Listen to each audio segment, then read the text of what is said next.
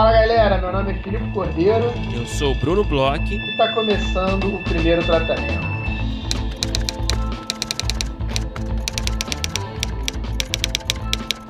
Fala Brunão, tudo bem? Fala Filipe Cordeiro, como você está no dia de hoje? Tô bem, Brunão, tô bem, tô aqui curtindo um friozinho de São Paulo. Eu sei que você está melhor do que eu. Eu sei que você está aí no, num balneário, curtindo a vida. Cara, cara, eu definitivamente não estou melhor do que você, cara, porque veja bem, eu, eu vim para Búzios aqui, né, no Rio de Janeiro, é, passar uns dias, digamos assim, de férias, entre aspas, né? Claro que com o computador vai trabalhar um pouco, achando que ia pegar um sol, mas olha, cara, tá realmente uma tempestade rolando. Eu realmente dou muita sorte, cara, com as minhas férias. Então, estou aqui trancado no quarto nesse momento, com uma paisagem que eu imagino que poderia ser muito bonita num dia de sol. Mas o sol há de abrir aí, Brunão, e eu tenho certeza que você vai se divertir. Búzios é uma delícia aí, de qualquer forma. Sai à noite que você vai se divertir, você vai curtir, tem muita opção boa aí. Pretendo, cara, pretendo. E, bom, mais um episódio, mais uma grande convidada. E antes da gente entrar no, nesse papo, é... vamos falar do que aconteceu. A gente está gravando terça-feira, né? Mas ontem, né, a gente teve uma palestra ótima ali, o primeiro tratamento convido com o Ricardo Tiese para apoiadores, que eu adorei. E imagino que você também adorou, né, Felipe? Nossa, foi demais, Brunão. Foi muito boa a palestra. O é uma fera, assim. A gente já entrevistou ele, a gente já tinha ficado encantado, né? Com o Chese quando a gente tinha entrevistado. A gente tem vários amigos que foram alunos dele, é, ou ainda são, não sei. Mas eu sei que vários já foram alunos dele e sempre falaram muito bem, teceram muito elogios. E a gente teve pô, o prazer aí, o privilégio de ter uma aula mesmo sobre diálogo. É, cara, muito legal, assim, é uma das iniciativas mais legais aí que a gente tem feito no primeiro tratamento, esse primeiro tratamento com vida é, tá lá salva no nosso grupo do Facebook, no grupo fechado. Uhum. Então, você que é apoiador que não pôde ver ao vivo e não, não pôde mandar perguntas, né, que as pessoas mandaram é, na live, é, dá para acompanhar tudo, ela tá salva completa no grupo do Facebook. Você também que, que, que vai virar apoiador, que queira virar apoiador no futuro, a palestra está lá, assim como as outras. E essa semana é uma semana cheia, né, Bruno? Além da, uhum. da, da nossa primeiro, do nosso primeiro tratamento com vida, a gente hoje, para quem está ouvindo no dia que sai, né, dia 23 do 9, quarta-feira, é o último dia né, para mandar o, os projetos para a mentoria individual do primeiro tratamento, né, Bruno? Isso aí, dia 23 é o último dia para inscrições para a mentoria exclusiva com o Paulo Barata, grande executivo de TV, com, com passagens aí por Globo, por passagens por Globosat, por NBC Universal. A gente já falou várias vezes aqui, agora é a última vez que a gente fala provavelmente dessa ação aqui, porque hoje é o último dia de inscrição. Então, você que tem um projeto aí, de série de, que tenha né, essa, essa temática do crime ou também do drama familiar e você é roteirista iniciante, olha, é perfeito para você. É só você se tornar apoiador ali no apoia.se barra primeiro tratamento, ali das faixas de Via no Amor ou do Grande Família. E aí você vai receber, assim que você fizer o apoio, você vai receber a ficha para enviar, para preencher as informações sobre o seu projeto. E, cara, é, é, a última chamada aqui, né? Literalmente é o último sinal aqui antes de começar o espetáculo. Então, se você se encaixa nesse perfil, corra atrás que vale muito a pena. É verdade, Bruno. É, de novo, é, eu falei aqui que eu, que eu curto, curto, curto muito né, o primeiro tratamento com vida, mas eu curto muito porque é uma das iniciativas que a gente pode aproveitar no, no, no na é. totalidade dela. A mentoria individual é uma que a gente não participa, a gente já falou aqui algumas vezes, mas, poxa, eu fico com uma vontade, eu fico com uma gana de participar disso. É, eu também. É um tenho... cara do crime, né? Felipe Cordeiro é um cara do crime, Você da investigação sabe, eu adoro. policial, né? E, cara, eu sou também fãzaço do Paulo, já falei isso aqui várias vezes, não, não canso de falar. É muito bom essa semana a gente estar tá envolvida com, com uma galera tão é, preparada, especial como o Paulo, como o Chese. Alguma coisa que a gente está fazendo aqui nesse podcast, Brunão, está dando certo, cara. Tenho certeza disso. Não sei se é tanto por nós dois, mas tem alguma coisa aí que está funcionando, porque, poxa, poder trazer é, figuras como essas aí para fazer algumas ações com a gente é uma coisa que realmente me deixa feliz e aí orgulhoso e queria te agradecer aí por virar meu sócio nessa empreitada e me dar essa oportunidade Olha a declaração. Aí, Depois de é. tantos episódios, a gente nunca fez esse momento aqui ao vivo. Pô, cara, que, que bonito, cara. Fiquei emocionado aqui. pareceu real, pareceu sincero, sabe? Que Foi completamente, cara. Eu não consigo identificar tanta sinceridade nas suas falas, entende? Mas agora eu senti, cara, que legal. E, cara, olha, Vale dizer também que essas são algumas ações das muitas ações né, que a gente está fazendo para a galera, uhum. como forma aí de manter o podcast nativo, como forma também de gerar novos conteúdos extras e novas iniciativas e aproximar roteiristas do mercado, é, fazer a galera aprender sempre mais, é, chance para mostrar seus projetos por aí.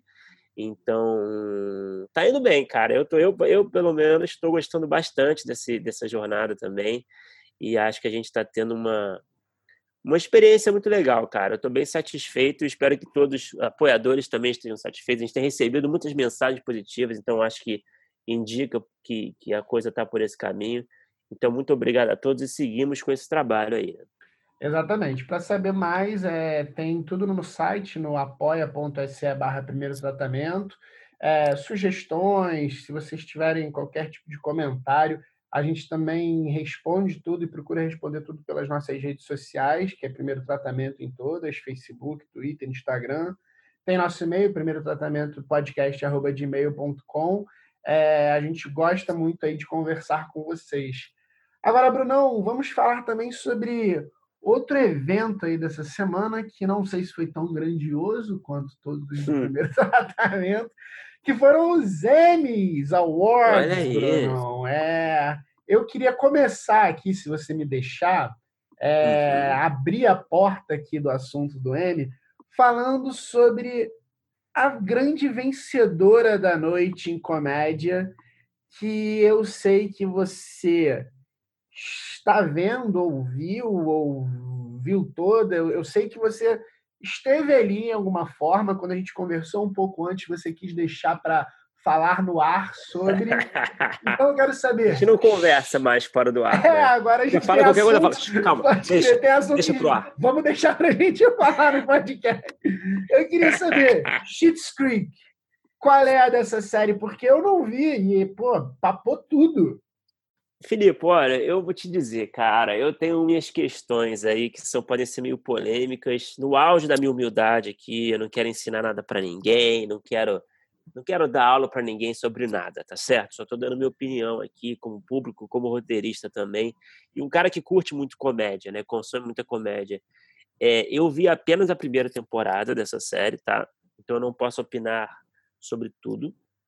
Uhum. Mas é, o que eu achei, cara, eu fiquei surpreso. Na verdade, eu já, já senti que tava rolando hype. Eu sei que o Jean Levy, a, aquela outra mulher lá que faz a esposa deles, tem uma, uma relação muito né, carinhosa ali com todo mundo gosta deles, né? Em Hollywood. É a Catherine O'Hara, né? Catherine O'Hara, que é ótima, eles são ótimos. Eu sei que eles são muito queridos, sabe? E eu acho que talvez tenha esse fator aí nessa jogada, sabe? Uhum. Mas, é, na minha opinião, cara, do que eu assisti, eu achei uma série boa, uma série de comédia boa. Mas só isso, sabe? Uhum. Eu achei, tipo, eu não, Olha a premissa, não sei se você conhece. Conhece a premissa da série? Não, eu não conheço, eu não conheço praticamente nada. Na época que, que a gente conversou um pouco, você falou, ah, eu quero ver Schitt's Creek, porque estão falando muito e tal. E meio que passou, eu tinha outras coisas para ver. Eu, eu, eu, fui um cara que nessa mesma época que a gente estava conversando sobre o que assistir, eu me bandiei para What We Do in the Shadows e você foi para Schitt's Creek. Eu acho que rolou um pouco disso. Eu não sei nada sobre a série. É, cara, só para explicar rapidinho para quem tá ouvindo a gente e não conhece também, é uma, é uma família, é muito simples, cara, é uma família muito rica que tem algum escândalo lá, que os bens deles são bloqueados, e aí eles perdem tudo, né, e vão morar numa cidadezinha pequena de caipira, assim, no meio do nada, que é uma cidade que eles são donos, que eles compraram essa cidade no passado, sacou? Basicamente isso, entendeu? Uhum. Olha só que premissa simples. Eu não, é, não é uma premissa muito, digamos assim, high concept, né? Se você uhum. pensar. É, então, por isso que eu me, me surpreende, porque, porque ganhou tantos prêmios, e todos os prêmios de comédia nessa última temporada. Eu não vi, né, logicamente, todas as temporadas, mas é, eu acho, na minha opinião, Felipe, porque eu não sei, cara, eu acho que para uma série ela se destacar tanto assim no, no, contexto desse, eu acho que ela tem que trazer alguma inovação, sabe? Uma série de. Falando agora mais de comédia, especificamente, eu acho que ela tem que trazer alguma inovação, seja de linguagem, seja de tom, de mistura de gêneros, de estética, de, sabe? Alguma coisa eu acho que tem que trazer de novidade. A gente tem isso no Fleabag, a gente tem isso no Barry, a gente tem isso no Marvelous Miss Maisel. Eu vejo isso muito bem nessas no séries. No What We Do in the alguns... Shadows também. What We Do in the Shadows, alguns exemplos recentes. E eu não vejo isso no Schitt's Creek, cara. Eu vejo uma série ok, uma série bem competente. Os diálogos são bons, é bem escrita. Mas o que ela traz de novidade para o jogo, sabe? Na minha opinião, assim, novamente, eu vi só a primeira temporada. Pode ter melhorado pra caramba nas outras, pode ter acontecido, eu posso estar sendo ignorante aqui. É, eu queria até ouvir a galera que conhece a série mais do que eu mas na minha percepção, eu fiquei bem surpreso por causa disso, sabe? Então, eu não sei, cara. Eu realmente, eu fiquei vendo a cara da Amy Sherman Paladino lá, quando saiu lá, quando estavam saindo lá os vencedores, né? Ali por Zoom, eu ficava pensando, putz, coitada, né, cara? Ela e o marido lá fizeram um trabalho, assim, magnífico, né? Fudido, uns planos sequência louquíssimos, um diálogo bizarro de bom, de uma hora, sabe? E, sei lá, eu realmente não compreendo, assim. Mas agora eu posso fazer uma provocação, de certa forma. Uhum. A nossa queridinha, e que também foi bem, não papou todos os prêmios como a Schitt's Creek, mas eu acho que foi talvez aí a segunda maior vencedora.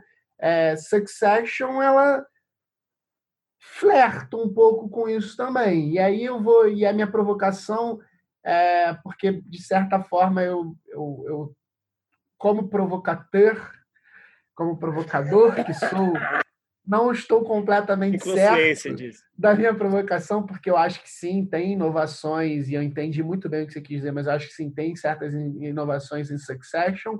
Mas eu li outro dia um tweet de alguém, eu, não, eu acho que foi até da Letícia Saco, que, que é nossa colega, amiga, é, a gente conhece ela aqui, uma grande roteirista, é, falando que quando ela viu Succession assim pela primeira vez, ela ficou um pouco com preguiça, que ela falou, ah, mais um drama de família rica, ah, não, não, me relaciono, não estou com muito saco para isso, mas que depois ela foi entendendo que era mais um drama de família rica, mas muito bem escrito, muito bem executado.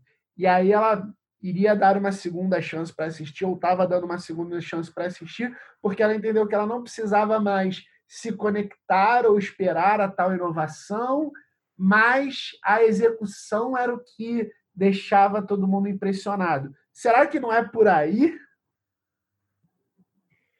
Ah, cara, é, não sei, talvez. Eu acho que o Succession ele traz assim muitas inovações. Claro que a premissa pode ser meio mundana, claro, mas traz muitas inovações assim na forma como aprofunda os personagens, né? É, e na trilha sonora, no, na, na, na, ambientação, sabe? Eu acho que na, na, na forma de que, que é filmada, é, eu não sei. É, é, claro que isso parece ser meio subjetivo, assim, mas eu não sei, cara. Não sei. Eu acho que é outro, é outro, é outra discussão, entende? Eu não sei. Eu acho que quando você está falando de uma sitcom, eu, eu acho que eu acho que ela ela necessita de, uma, de outras inovações para funcionar, sabe? Não sei se uma série de drama que tem outras particularidades, entende? Uhum. É, não sei. Mas, enfim, essa é a opinião minha, cara. E eu sei que você ficou bem contente com o Watchmen, né? Que é a sua, sua xodó. Realmente, é, isso aí foi uma das partes que me deixou mais feliz em termos de minissérie. É, achei merecidíssimo aí os prêmios todos para o Watchmen, é, em especial para roteiro. É, eu acho que esse episódio que ganhou de, de, de roteiro, é, ele é exemplar em vários sentidos, assim, principalmente porque eu acho que a série tem, tem três ou quatro episódios que, em termos de roteiro, eu fiquei é, embasbacado, sabe, Bruno? Tem um episódio que, que é do Doutor Manhattan, que é um episódio que ele é todo uhum. desconstruído uhum. em termos de linhas temporais, que é uma coisa, uma execução assim extremamente bem feita, que eu acho que se tivesse ganho seria muito bom que tivesse ganho, porque eu acho que talvez tenha sido mais difícil de escrever é, tem um episódio que é o episódio que eu mais gosto, que é do, do cara lá que usa o, o Looking Glass, que usa o negócio de, de a máscara de, de sei, sei, sei. espelho na cabeça. Um ótimo personagem. E, e, tudo que ele sofre e tal, talvez seja o, o, o, episódio que eu mais gosto, porque é um personagem que eu consigo me relacionar com certas questões dele.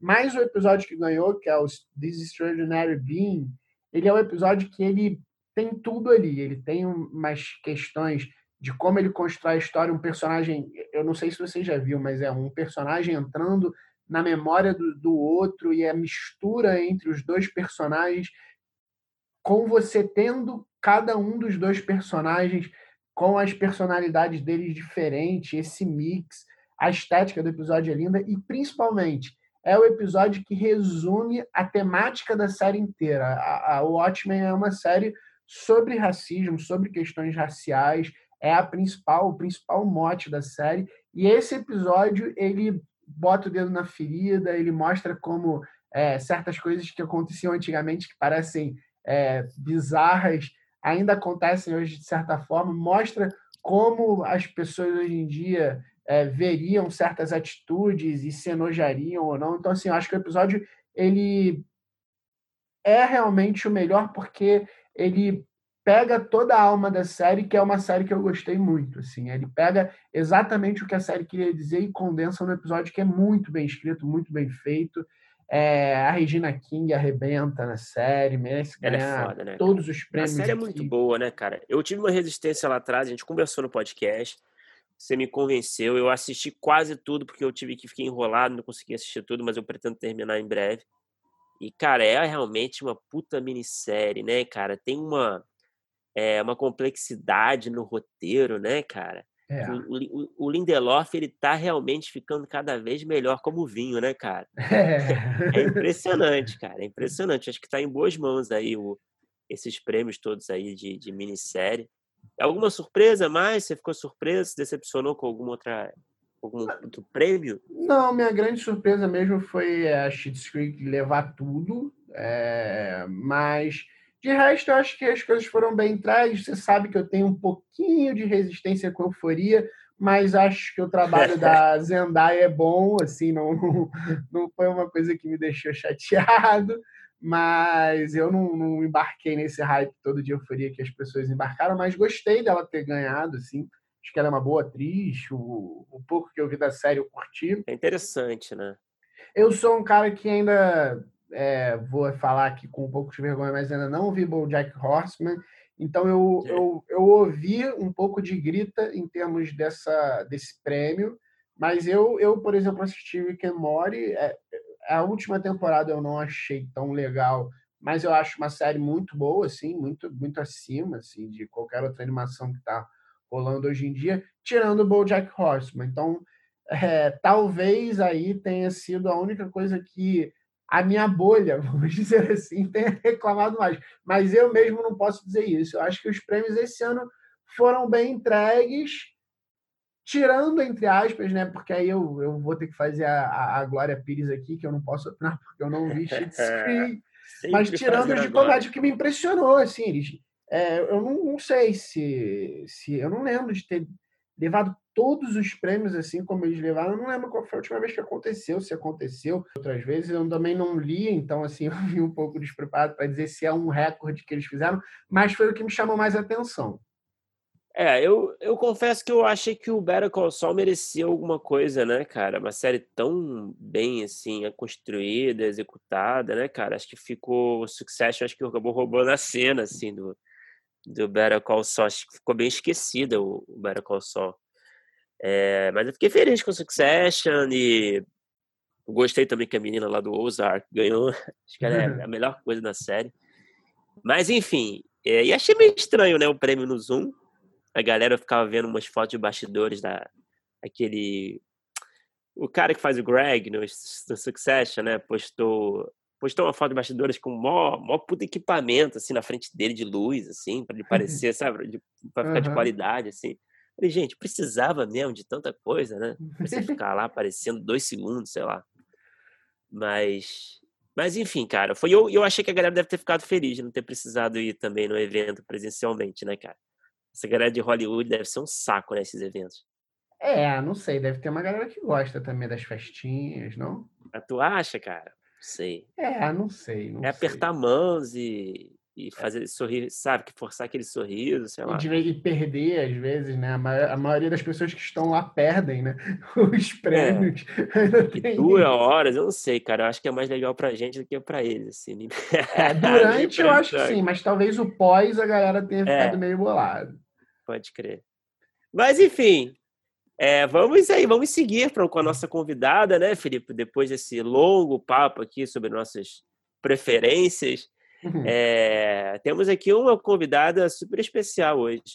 Isso, a gente conversou aí com uma convidada que é, a gente conversa pouco, a gente tem a oportunidade de conversar pouco com roteiristas que trabalham especificamente com documentários, que é o caso dela. É, ela tem uma história como documentarista é, em projetos muito interessantes e uma história de vida que se confunde com um dos projetos, de certa forma. É sempre bom a gente pegar né, visões diferentes e formas diferentes de é, se trabalhar roteiro e roteiros também, formatos diferentes. Então, acho que esse papo, nesse sentido, foi muito legal. Com quem que a gente conversou, Brunão? A gente começou com a Carol Benjamin, roteirista do filme Divinas Divas, que é um documentário super legal. E também foi realizadora de diversos outros documentários aí, principalmente esse agora que o Felipe comentou, né, que merece um destaque especial, que é o Fico Te, Fico Te Devendo uma Carta sobre o Brasil, que ela fala muito do, do período da ditadura militar e, e, o envolvimento da família dela, do pai dela, né, e questões familiares ali é, em relação a esse contexto também As Mil Mulheres, Capoeira Um Passa Dois, Iramaia. É, foi, um, foi um papo aí sobre roteiro de documentário, que não é tão comum aqui no podcast, mas a gente sempre aprecia. É sempre bom para abrir a cabeça, mesmo para quem não, não trabalha com esse tipo de formato. E para quem trabalha é ótimo também, que aponta caminhos e, e organiza o raciocínio. Então, eu curti muito. Eu também. Você sabe que cada vez mais eu tenho é, levantado meus ouvidos para esse tipo de conversa. Eu tenho, durante a pandemia, eu estudei bastante é, esse tipo de formato, então eu adorei a conversa. Espero que vocês curtam aí, como para mim e para a gente, não tenho dúvida, foi bom gravar. Vamos escutar?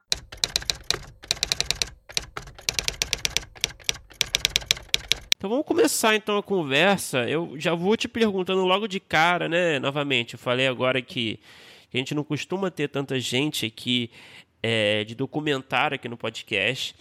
Aproveitando que você está aqui, eu queria entender um pouco da onde surgiu a sua paixão pela, por essa linguagem, né, por esse formato de contar uma história. Você sempre soube que você queria trilhar esse caminho? Foi algo que você descobriu com o tempo? Eu queria que você falasse um pouquinho dessa origem. Olha, do, as duas respostas são verdadeiras. É, eu sou jornalista de formação me lembro o dia que eu resolvi é, trabalhar com jornalismo, que eu era, na verdade, meio que uma criança, e teve um grande é, sequestro na rua onde eu morava. Eu morava numa rua residencial, sem saída, e aí um sujeito muito poderoso, enfim, morava numa, eu morava num prédio ali, mas que morava numa mansão embaixo, foi sequestrado e foi um, um, sequestro super midiático, assim, e tiveram acampamentos de jornalistas na minha rua, e eu era uma criança de férias, devia ter, sei lá, meus nove, dez anos, e passei a, a ficar no acampamento com eles, assim, de noite, voltava para casa para dormir, para comer, E fiquei muito amiga de todo mundo ali, né? Aquela coisa de criança, assim, muito empolgada. Fiquei gravando, escrevendo, ensaiando, né? Como se eu fosse, assim, foi um certo ensaio.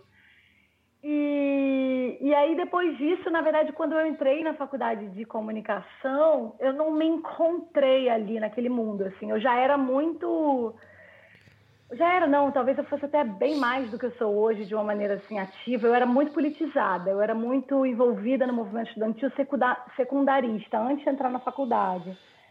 E aí, quando eu entrei na faculdade, eu rapidamente entrei no movimento estudantil e senti um destoamento, assim, com meus colegas, digamos, da comunicação, que tinham um desejo de um jornalismo mais tradicional, ou mesmo publicidade, né? Porque os primeiros anos são juntos. Então, desde sempre eu senti esse incômodo e eu senti que esse não seria o meu caminho. Mas a verdade é que o documentário não era, não era assim uma coisa viável, né? Não era uma profissão, uhum. né? Você tinha, sei lá, o João Moreira Salles, que, enfim, né, que é uma super pessoa, mas que não vivia disso e, né, assim, produzindo no momento, obviamente, o Eduardo Coutinho, né, com uma outra estrutura. Mas assim, não era uma coisa como talvez seja mais hoje, né? De você ver, sei lá, jovens documentaristas que estão realizando seus filmes, e, enfim. Era uma coisa muito distante. E aí eu, na verdade, é, saí da faculdade e fiz um movimento muito louco que eu abri uma livraria de cinema. Caramba! Eu gostava muito de ler. É, o meu pai é editor e sempre foi editor desde que eu sou criança. Então, assim, eu lia muito literatura desde criança. Assim, minha ligação inicial bem maior é com a literatura. O cinema foi assim um, um passo bem depois. E aí eu abri uma livraria pequena, especializada em livros de arte, especialmente em cinema, que era dentro do Cinema Odeon, na, na Cinelândia. Ah, eu não sabia, foi... olha que coisa. É, é, a livraria Odeon, que chamava. Antes tinha um sebo ali, e aí, aí a Ana passou o ponto, e eu trabalhava na editora do meu pai, estava meio infeliz e me joguei ali, que foi uma loucura, assim, que deu certo, mas deu muito errado. E porque na verdade eu queria trabalhar com livro, mas não queria trabalhar com comércio, assim. E durou, não sei, uns três anos, eu imagino. E dali eu comecei a fazer eventos literários e coisas e me aproximar assim desse desse universo e idealizei um projeto de cinema e literatura, na verdade um festival de fomento à escrita para o cinema que chamava Festival Adaptação, que tinha laboratórios de longa-metragem, isso numa época que não tinha incentivo ao desenvolvimento, assim, nem em tinha, acho que o laboratório SESC, né, mais antigo, mas assim, coisas muito pontuais. E tinha cursos teóricos também de roteiro e debates que, em geral, envolviam uh, o escritor de livro, o roteirista do filme e o diretor do filme, que eram debates super acalorados. E dali eu abri a minha produtora para produzir esse projeto, digamos. E, e Leandra, que é minha sócia, que já era minha amiga, minha amiga, enfim, desde que a gente é criança, tinha um projeto de fazer o Divinas Divas. E era um projeto muito. tem muito a ver com a, com a história pessoal dela, uhum.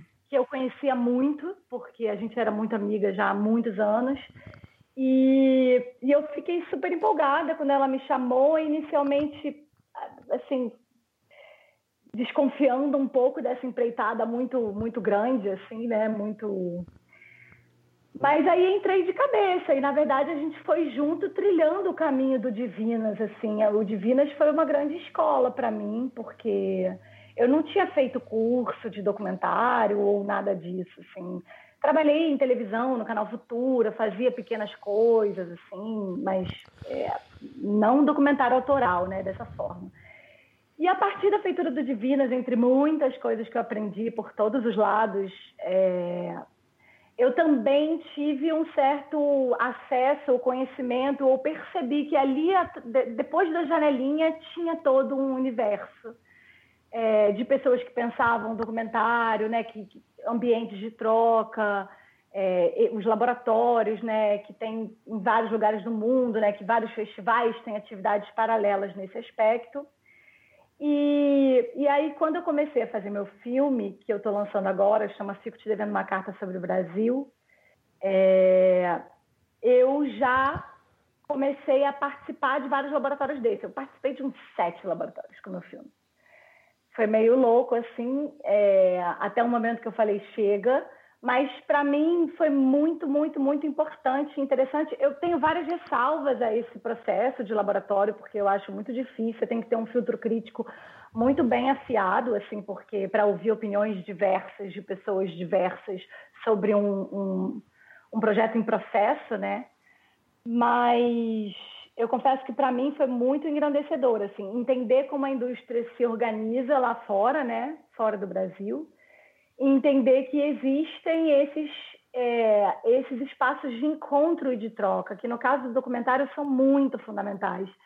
E aí eu tive um encontro com essa grande figura que é a Marta Andreu, que é originalmente paraguaia, se eu não me engano, mas enfim, ela passou a vida inteira em Barcelona, né? Ela é catalã, assim, uhum. uma figura catalã. E ela é uma figura muito forte, assim, de, do documentário criativo. Ela é produtora, mas ela é ela é uma cabeça, um coração, assim, ela é uma grande tutora. E para mim foi muito importante assim o encontro com ela, né? A paixão que ela tinha pro processo de documentário e mais do que isso, de tirar de dentro de você o coração da sua história. Que foi uma coisa que de alguma forma intuitivamente eu fiz muito com a Leandra, porque a gente era muito amiga, muito íntima, eu conhecia muito a geografia daquelas relações assim que ela queria abordar, mas ao mesmo tempo, enfim, tinha vários desafios. A Leandra tinha muito medo de se colocar para além das divas de alguma forma ofuscar as personagens no filme pelo fato dela própria ser uma atriz mais mainstream do que os personagens. Então tinham mil questões ali que a gente foi fazendo esse processo de tirar o filme de dentro dela mesmo e que logo depois eu comecei a fazer esse mesmo processo com o meu marido. Uhum. E a gente fez um, um filme que chama Capoeira, um passo a dois, uhum. que foi fruto de uma viagem que a gente fez pelo mundo. E a gente filmou a viagem inteira, a gente passou seis meses viajando, ele mestre de capoeira e eu filmando sem parar. E aí, quando a gente voltou, a gente aplicou para um edital uma linha do fundo setorial que para finalização, como se fosse meio que um road movie. E aí, quando a gente ganhou o edital, a gente falou, cara, a gente não quer fazer um road movie, e agora o que fazer? e aí foi um processo muito interessante, porque foi um processo de abrir um material que já existia e ressignificar esse material e inventar toda uma trama dentro dele. No caso, a gente inventou, inclusive, uma personagem fictícia, que é interpretada pela atriz Isabel Zua. Então, assim, tem todo um roteirinho, assim, é, uma trama de roteiro tradicional, assim, de ficção dentro dele, mas tem toda uma ressignificação de material de arquivo, super extenso dele, que ele já tinha, que a gente filmou na, filmar, na, na viagem, enfim. Então, na verdade, eu vivi uns dois, três anos é, trabalhando criativamente em paralelo nesses dois filmes, que eram dois filmes muito pessoais, de pessoas muito próximas minhas que eu era, digamos, o, o número dois de cada um, assim. Uhum. E, e foi uma grande escola, foi uma grande escola. E eu percebi que, indo de uma ilha de edição para outra, é, o meu potencial criativo aumentava muito. Assim, às vezes eu estava numa ilha de edição morta, cansada, achando que assim, a cabeça vai sair fumaça, nada mais funciona. E eu entrava na outra e parecia que eu, assim, que eu recomeçava já de, de um lugar muito potente, sabe? Eu acho que eu percebi que o processo criativo, às vezes, no meu caso especialmente, ele assim é legal funcionar com dois projetos ao mesmo tempo, assim, mais ou menos no mesmo estágio. Acho que uma coisa estimula a outra, assim. Pelo menos para mim foi assim. E aí eu comecei a fazer meu filme, que é um filme com milhões de desafios, assim, super difícil. Primeiro porque é um filme ultra pessoal, assim, é sobre a história da minha família. E ele foi atravessado por muitas coisas, tanto familiares quanto políticas. Então foi um filme que se transformou muito ao longo do processo. Mas foi uma ideia que você sempre teve de fazer esse filme? Como é que se deu essa decisão de fazer esse filme tão pessoal? É, foi sim, acho que eu sempre tive essa ideia. Eu sempre, na verdade, eu sempre senti que eu faria, que eu devia fazer um filme sobre a minha avó. Minha avó Ira Maia era uma grande figura, assim, uma figura muito forte, muito faladora, muito empática.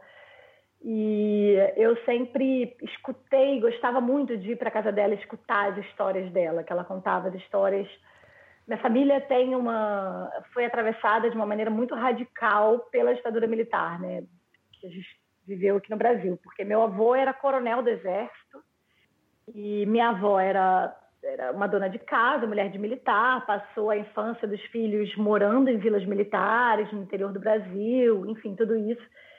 E só que o meu meu pai e meus tios estudavam no colégio Aplicação aqui do Rio de Janeiro, que era um colégio muito politizado, né, cujos professores eram é, em sua maioria universitários, então, enfim, muito militantes assim.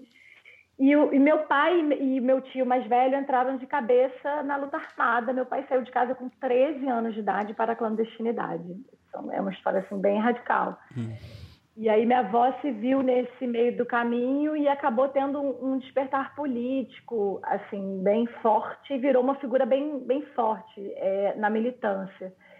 E na verdade eu cresci ouvindo as histórias dela e não ouvindo do meu pai enfim, que não gosta de falar sobre o passado, que tem mil questões. E, e aí eu sempre soube que eu faria um filme sobre a minha avó, assim, de alguma forma. Inclusive, em algum momento, quando eu ainda estava na faculdade, eu meio que procurei uma documentarista, um amigo soube que eu tinha essa vontade, me linkou com uma documentarista que, que, era uma documentarista já super né, bem colocada no mercado e tudo, que queria fazer o filme e eu eh, a gente deu uma namorada assim nessa ideia e chegou uma hora que eu recuei.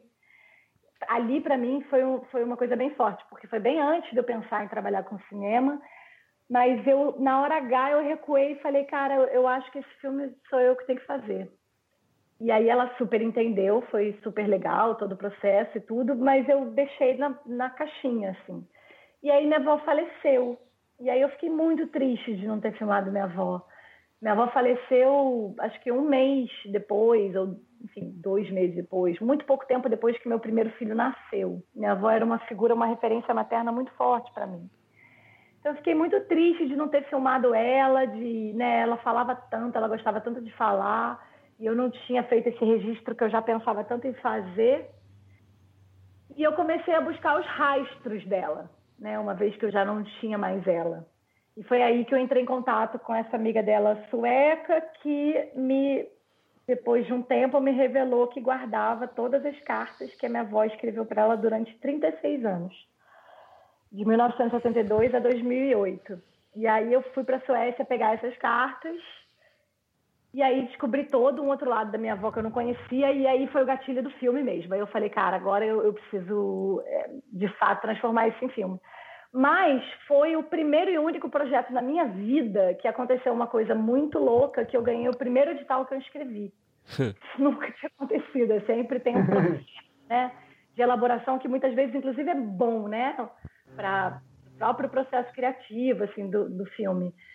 Mas esse edital era um edital muito focado em filme de memória, chamava Histórias que Ficam. Infelizmente, não existe mais, como muitas coisas nesse Brasil. Mas, mas foi muito rápido e o projeto estava muito incipiente ainda. Muito, muito, muito. Assim, eram, assim, eram sentimentos que eu tinha. E, e aí foi interessante, porque isso me obrigou a correr muito atrás. Eu mergulhei muito fundo nesse processo. O próprio edital tinha laboratórios de consultoria, então eu era permanentemente acompanhada pelo Marcelo Gomes e pela Daniela Capelato, que são duas figuras, dois tutores incríveis e que viraram grandes mestres para mim, assim, duas figuras de referência muito forte para mim e com quem eu trocava muito ao longo do processo. E comecei a participar desses laboratórios, é, porque na época também a Ancine tinha fomento para isso, né? tinha apoio para a participação de, de, da gente, né? para participação de atividades fora do Brasil. Então eu me vali muito disso e eu diria que eu passei uns três anos viajando muito. É, para vários laboratórios, encontros e festivais e tal, e isso para mim foi super importante é, foi um curso, assim, sabe? Foi, foi, sei lá, uma faculdade, assim, realmente conhecer documentaristas de vários lugares do mundo com trajetórias completamente diferentes umas das outras, né? E, e, intervir no processo criativo de cada um. Eu gosto muito da coisa do processo criativo coletivo. Assim.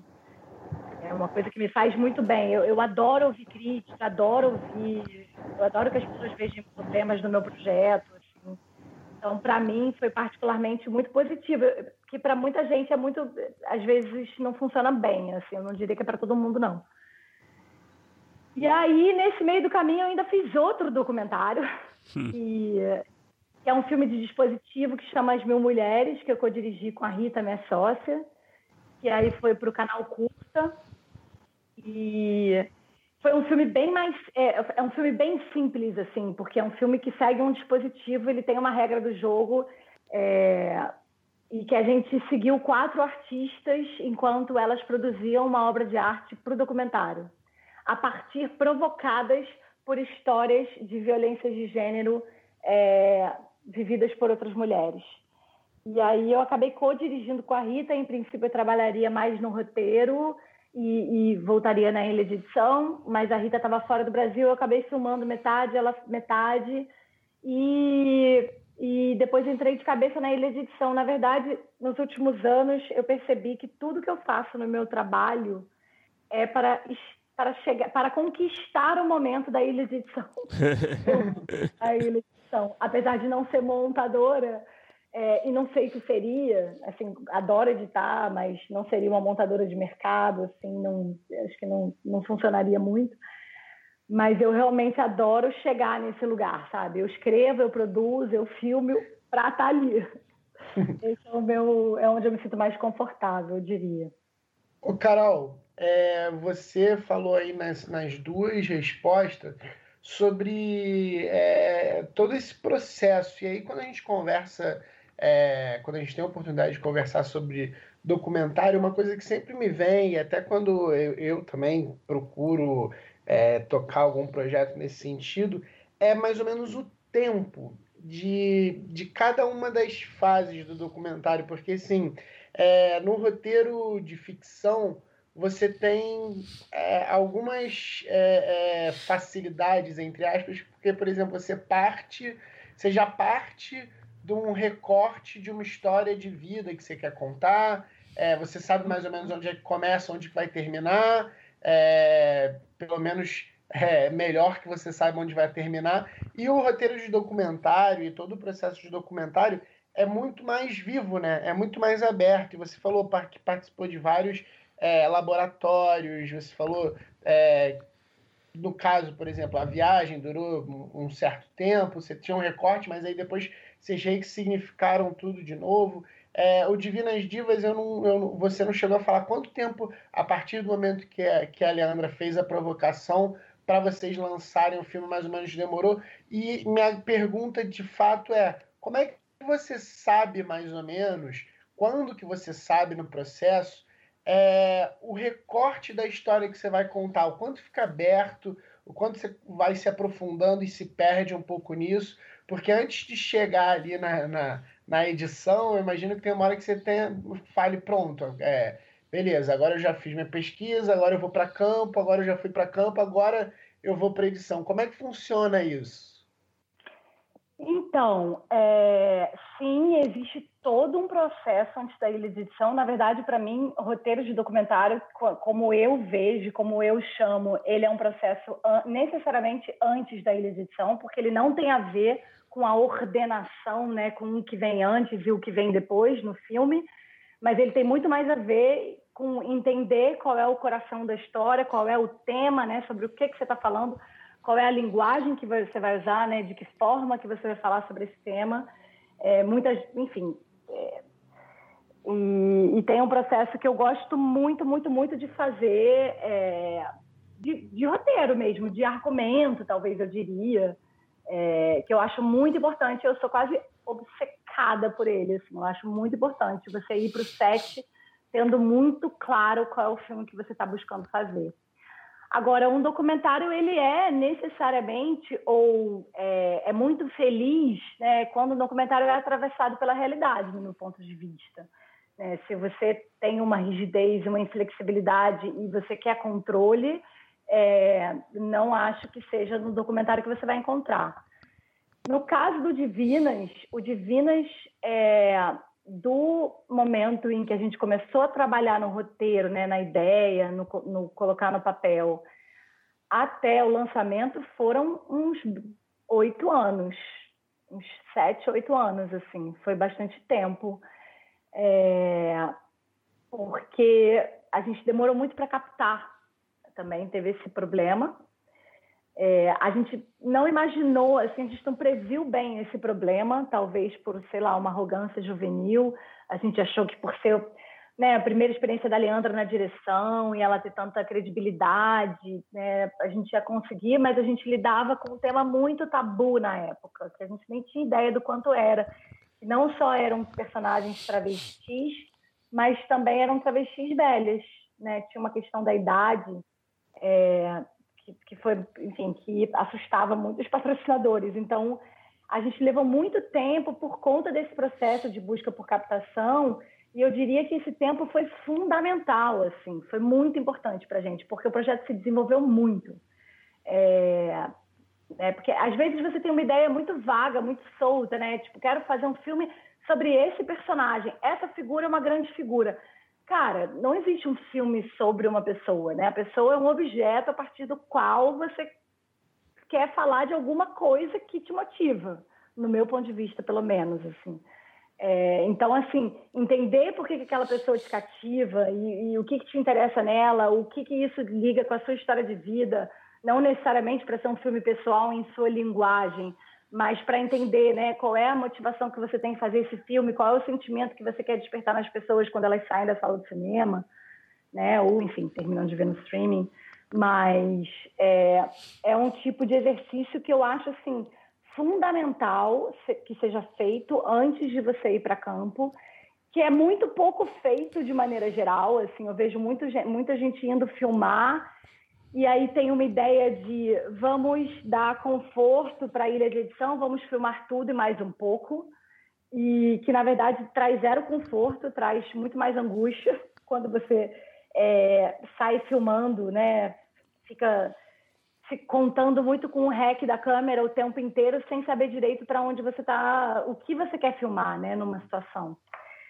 Então eu acho que esse trabalho, em geral, quando a gente sai para abrir câmera e a gente tem muito claro, assim, qual é o tema desse filme, o que, que tá, tem que estar tá perpassando em cada plano. Cada plano tem que ter isso de alguma forma, cada, sabe, cada fala do filme tem que trazer isso de alguma forma, cada provocação que eu faço para cada personagem tem que ser em torno disso. É, eu acho que é um, é, é um processo muito fundamental, que eu, eu, tenho zero preguiça de fazer. Eu adoro escrever também. Assim.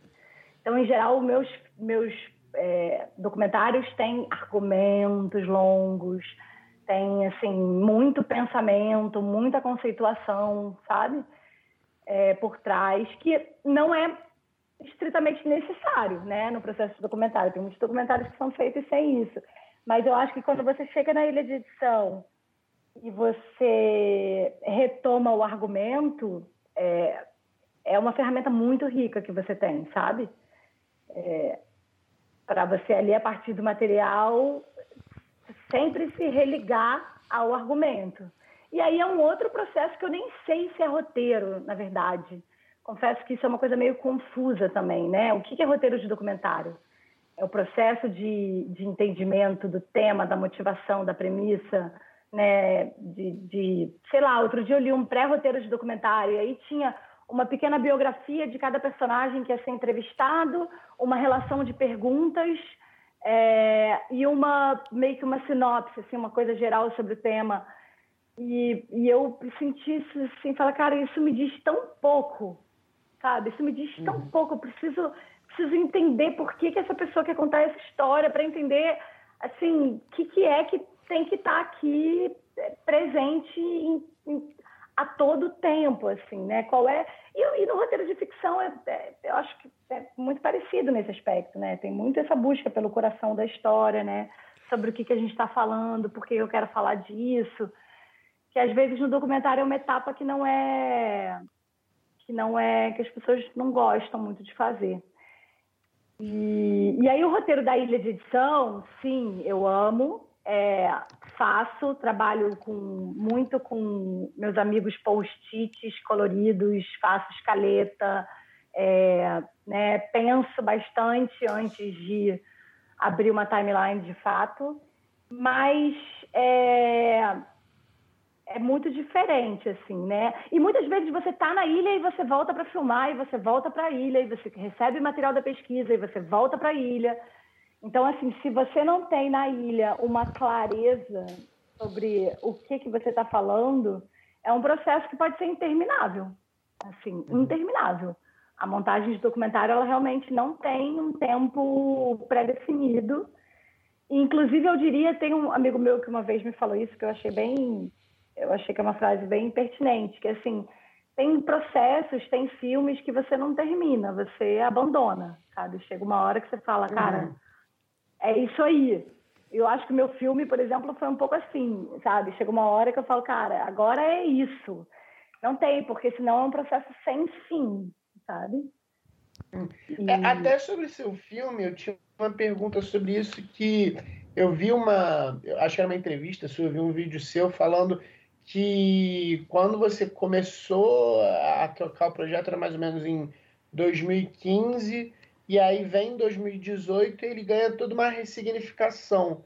Então, até dentro uhum. disso, eu, eu, ia te perguntar, assim, é, dentro mesmo dessa pergunta, é, o, o, quanto, e aí por conta dessa especificidade né, do documentário ser uma coisa tão viva, o quanto que você acha que, nesse caso específico, se transformou por todo o contexto político? Você continuou no seu filme com esse argumento é, é, é, mais bruto, vamos dizer assim, ainda muito firme ou ele se transformou muito mais por conta do contexto político?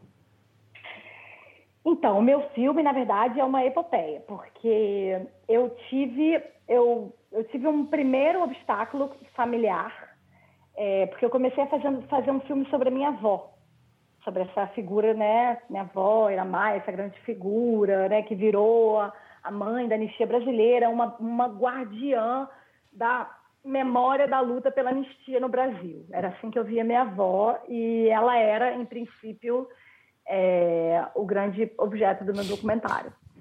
E aí é, eu comecei a entrevistar as pessoas da minha família, né, como entrevista de pesquisa, assim, entrevistar meus tios, meus primos, meus irmãos.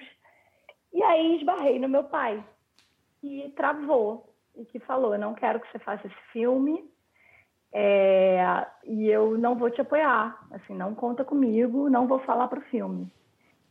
E aí foi uma coisa muito, foi um processo bem doloroso, assim, para mim, muito difícil de compreender. Eu insisti muito, a gente conversou muito, teve muitas conversas profundas.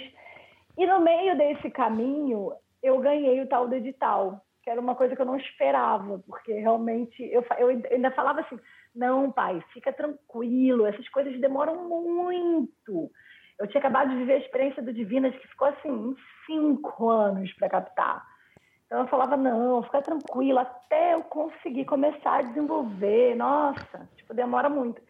E aí, de repente, enfim, a vida é bem louca é, eu ganhei o primeiro edital que eu escrevi, que era um edital que tinha prazo, porque ele acompanha o filme com laboratórios, consultorias, mas você tem que entregar o filme em dois anos. E aí é, eu comecei a fazer o filme muito rápido. E, e aí, enfim, comecei um processo de pesquisa de material de arquivo, é um filme que trabalha muito com arquivo, né? Fui para a Suécia, filmei, voltei e aí continuei insistindo para o meu pai falar e meu pai realmente deu o veredito final e falou: olha, eu não vou falar por mim, você não faria esse filme e eu não quero falar e pronto. E aí eu tentei continuar fazendo um filme sobre a minha avó. Só que a verdade é que eu me via o tempo inteiro me perguntando, me questionando, assim como correndo atrás do próprio rabo, pensando por que que meu pai não fala? Por que que meu pai não fala? Então eu diria que assim, de alguma forma o silêncio dele tomou um certo protagonismo na história porque me inquietou. E tomou um protagonismo nas minhas inquietações e motivações. Eu falei, cara, eu, tenho que, eu preciso entender isso. E aí eu fui atrás de todas as, as, entrevistas que meu pai deu sobre o passado dele, né, como prisioneiro político e tal. E aí assisti, não foram muitas entrevistas, e eu tive acesso ao material bruto de todas. Eu assisti tudo e eu cheguei à conclusão que o meu pai só começou a falar do passado dele depois que a minha avó morreu e é, ele não fala dela em nenhuma entrevista, ele sequer cita o nome dela. Então eu fiquei muito inquieta com isso e resolvi fazer um, um, filme sobre o silêncio, o silêncio da memória familiar, o silêncio como uma ferramenta de apagar a memória. E falando dessa relação mãe-filho, era um argumento muito focado, era, realmente era um filme talvez até mais pessoal nesse aspecto, porque tinha menos a camada política. Só que eu estava falando do legado da ditadura, né? Que silêncio é esse que a minha avó falava tanto e para mim a grande, o grande embrólio do meu pai com a minha avó é uma questão de protagonismo, de autoria da história, né? O fato da minha avó ser aquela figura que contava e recontava histórias do passado o tempo inteiro e que não saía desse passado, e que publicou um livro, que dava entrevistas e que se firmou nesse lugar de guardiã dessa memória, que gostava de falar disso o tempo inteiro, de alguma forma deve, imagino eu, ter oprimido meu pai, que por sua vez resolveu não falar sobre o passado, silenciar mesmo. Então eu comecei a fazer um filme, o meu filme de alguma forma foi se transformando num filme sobre esse silêncio, né, nessa relação mãe-filho. Porque eu entendi que não é que meu pai não queria falar sobre o passado, ele não queria falar sobre a minha avó, e eu estava fazendo um filme sobre a minha avó. Então por isso ele não queria falar comigo. E aí, no meio disso, é, a gente foi, né, assim, o país foi atravessado aos poucos, eu diria também, assim, não foi só a eleição do Bolsonaro em 2018, né? A gente já começou, acho que 2016, se eu não me engano, com uma ressignificação visível do legado da ditadura militar, assim, de começar das pessoas, porque das pessoas começarem a, a questionar, ah, mas não foi tão ruim assim. Ah, mas, sabe, porque isso era uma coisa que eu tenho muito claro para mim, que é, eu cresci numa geração que aprendeu um legado muito negativo da ditadura. Muito negativo. E isso começou a ser flexibilizado, a ser relativizado, e eu estava ali no processo do filme, eu falei, cara, eu estou falando de memória, eu estou falando de silêncio, eu estou falando de legado, e eu estou falando desse legado específico, né? Porque o pano de fundo do meu filme é a ditadura militar. E aí eu falei, ferrou, assim, não vou terminar. Como é que eu vou terminar esse filme? Porque eu acho que o documentário e o cinema, de maneira geral, ele é necessariamente político, no sentido de que você está colocando a sua voz no mundo, é, o contexto social no qual essa voz vai ser recebida, ela impacta diretamente né, a percepção sobre o filme que você está fazendo. Então, assim, eu não posso ignorar eu estava fazendo um filme numa sociedade que tinha uma visão X da ditadura e que ele vai ser lançado no momento em que essa visão está sendo totalmente transformada. Então eu fiquei pensando em como colocar isso no filme e e assim eu re, né, assim, trouxe vários arquivos, outros tipos de arquivo, porque no início eu tinha uma coisa muito fechada, assim, eu tinha uma premissa muito fechada em só usar material de arquivo em que, que tivesse a ver diretamente com a história da minha família, não usar nenhuma imagem genérica, não tinha nenhuma imagem de manifestação, é, de nada disso, assim, nenhuma imagem genérica, só a imagem que der o comício em que minha avó está falando, né, no, no, no, no palco é ótimo, em cima do Fusca, mas, enfim, a imagem do meu pai chegando exilado na Suécia, né? Eu só usava material de arquivo que tivesse a ver diretamente com a minha família. E, e aí, com isso, eu reabri o processo e eu, eu fui atrás também de discursos oficiais que falassem sobre esse legado da, da ditadura. Então, eu peguei o discurso do Figueiredo de promulgação da lei da anistia, em que ele literalmente termina dizendo é, como é que é a frase? Agora até esqueci, mas é. Tipo, o passado é muito doloroso, não vamos olhar para ele, o Brasil é o país do futuro, vamos olhar para frente. Uma fala é... repetida recentemente aí, né? Exatamente, total. Dona e aí Regina. usei também o discurso do. Exatamente. E aí usei também o discurso do da promulgação da Constituição de 88, né, do Ulisses, e aí depois da Dilma com a Comissão da Verdade, enfim, fiz uma certa costura com esses discursos que falavam sobre esse legado da ditadura de alguma forma. E eu diria que não deixou de ser um filme sobre o silêncio, para mim ficou sendo um filme sobre o silêncio, que entrelaça tanto o silêncio na memória familiar quanto na memória política. Porque, no fundo, é... tem muito a ver, é o mesmo mecanismo é o mesmo mecanismo que eu vejo na minha família, né? Então, assim, então, é, minha avó falava, e meu pai não fala, aí eu vou lá e me torno documentarista e quero falar. E aí, sabe, de alguma forma eu acho que o silêncio ele puxa, ele tem um, ele é um campo de atração muito forte, assim, parece que ele ele quer ser descoberto, ele precisa ser descoberto. E aí eu entendi que, enfim, comecei a ver que a lei da anistia era um grande pacto de, de silenciamento, né, um pacto social, assim, de silenciamento, de apagamento da memória. E aí tive esse segundo atravessamento, assim, na verdade foram dois atravessamentos, um primeiro da esfera familiar e um segundo da esfera política. E eu demorei, nem demorei tanto, tanto para fazer esse filme, porque é, né, a, a, questão da captação não foi tão difícil quanto para o Divinas, é, porque isso pode ser realmente um grande empecilho, mas eu comecei oficialmente, o edital que eu ganhei era de 2015, eu lancei em 2019, né?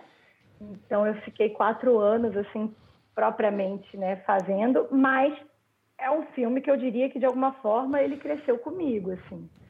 É, eu sempre tive esse desejo e essa vontade de, de realizar. Seu pai chegou a assistir o filme, não? Meu pai assistiu o filme depois de pronto. É, quando o filme estava finalizado, eu chamei ele para conversar. A gente teve uma conversa super profunda, em que eu contei para o meu pai essa hipótese que eu, né, que eu levantei no filme, que é o fato dele é, fazer um apagamento muito direcionado assim da figura da mãe dele. E ele respondeu muito naturalmente, assim, que sim, que isso era uma coisa consciente que ele tinha feito.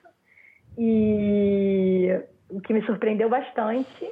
E aí ele, na verdade, eu fiz uma exibição num cinema só para ele e aí ele chamou meus irmãos também. Então foi só para ele, para meus irmãos, é, numa salinha de cinema, num dia de manhã.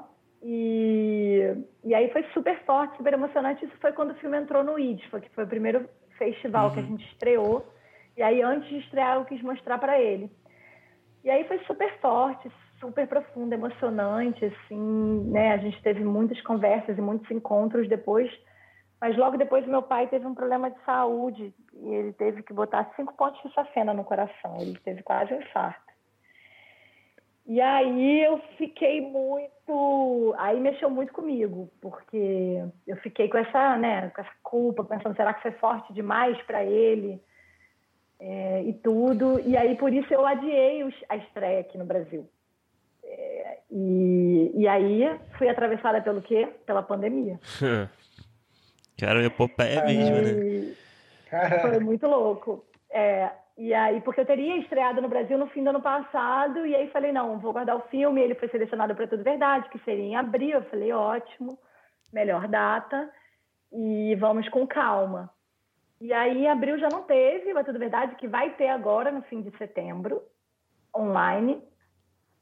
É, mas, enfim, não teve a estreia no início do ano e tudo. E ganhamos ainda mais tempo para elaborar essas questões todas no âmbito familiar. Nossa, que história, pô, que história louca, né? Curiosa mesmo. É, ô Carol, mudando um pouco de assunto, falando de roteiro de documentário, é, a gente sabe que, principalmente nos documentários, por exemplo, como Divinas Divas, né, que tem muito depoimento, é, muito do roteiro é formado por perguntas, né? Que você, uhum. que é diretor ou produção, vai fazer, né? O, o que, que, são planejadas, né? Para direcionar, é, talvez ali, a, é, ao arco narrativo, e, enfim, em direção ao coração da história, como você colocou. Então, eu, eu não sei, não sei se você concorda comigo, né? Eu não tenho muita experiência em documentário, mas acredito que seja uma questão, talvez, de você fazer, às vezes, as perguntas certas também, né? Aí eu queria que, se possível, se você falasse um pouco, não sei se é possível, mas, por exemplo, usando o caso de Divinas Divas, se você lembra que tipo de perguntas é, vocês prepararam, planejaram no roteiro para fazer para essas personagens? Uhum. Olha, o caso do Divinas é um caso bem específico em relação a isso, porque as nossas personagens, além de serem oito, que é um número excessivo, eram oito personagens é, com histórias de vidas muito loucas e muito diversas, é, com muitas histórias para contar. Elas também eram personagens muito preparadas para a câmera. Você imagina, uhum. são pessoas que de alguma forma construíram uma imagem de si, né, que que é a coisa mais importante para elas. Então, assim, elas amam a câmera, elas amam câmera. E elas são assim, elas estão relaxadas com você, falando de boa, super natural. Você liga a câmera, gente, eu me lembro muito de Rogério. Rogério virava uma estrela instantaneamente, o que poderia ser maravilhoso para uma ficção, mas para o meu comentário era muito broxante, porque você tinha ali uma figura montada, né? Assim, armada. Era muito difícil desarmar elas, muito difícil.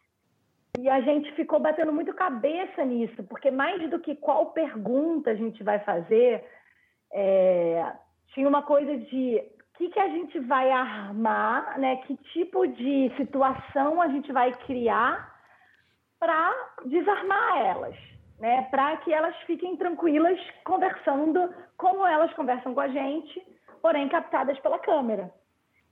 E eu acho que esse é um tipo de pensamento também muito importante quando você vai fazer entrevista, sabe? Não só o roteiro de perguntas, mas também o tipo de situação, de provocação, de, de, de dispositivo que você pode criar. Você consegue dar algum ali. exemplo de, de, desses artifícios?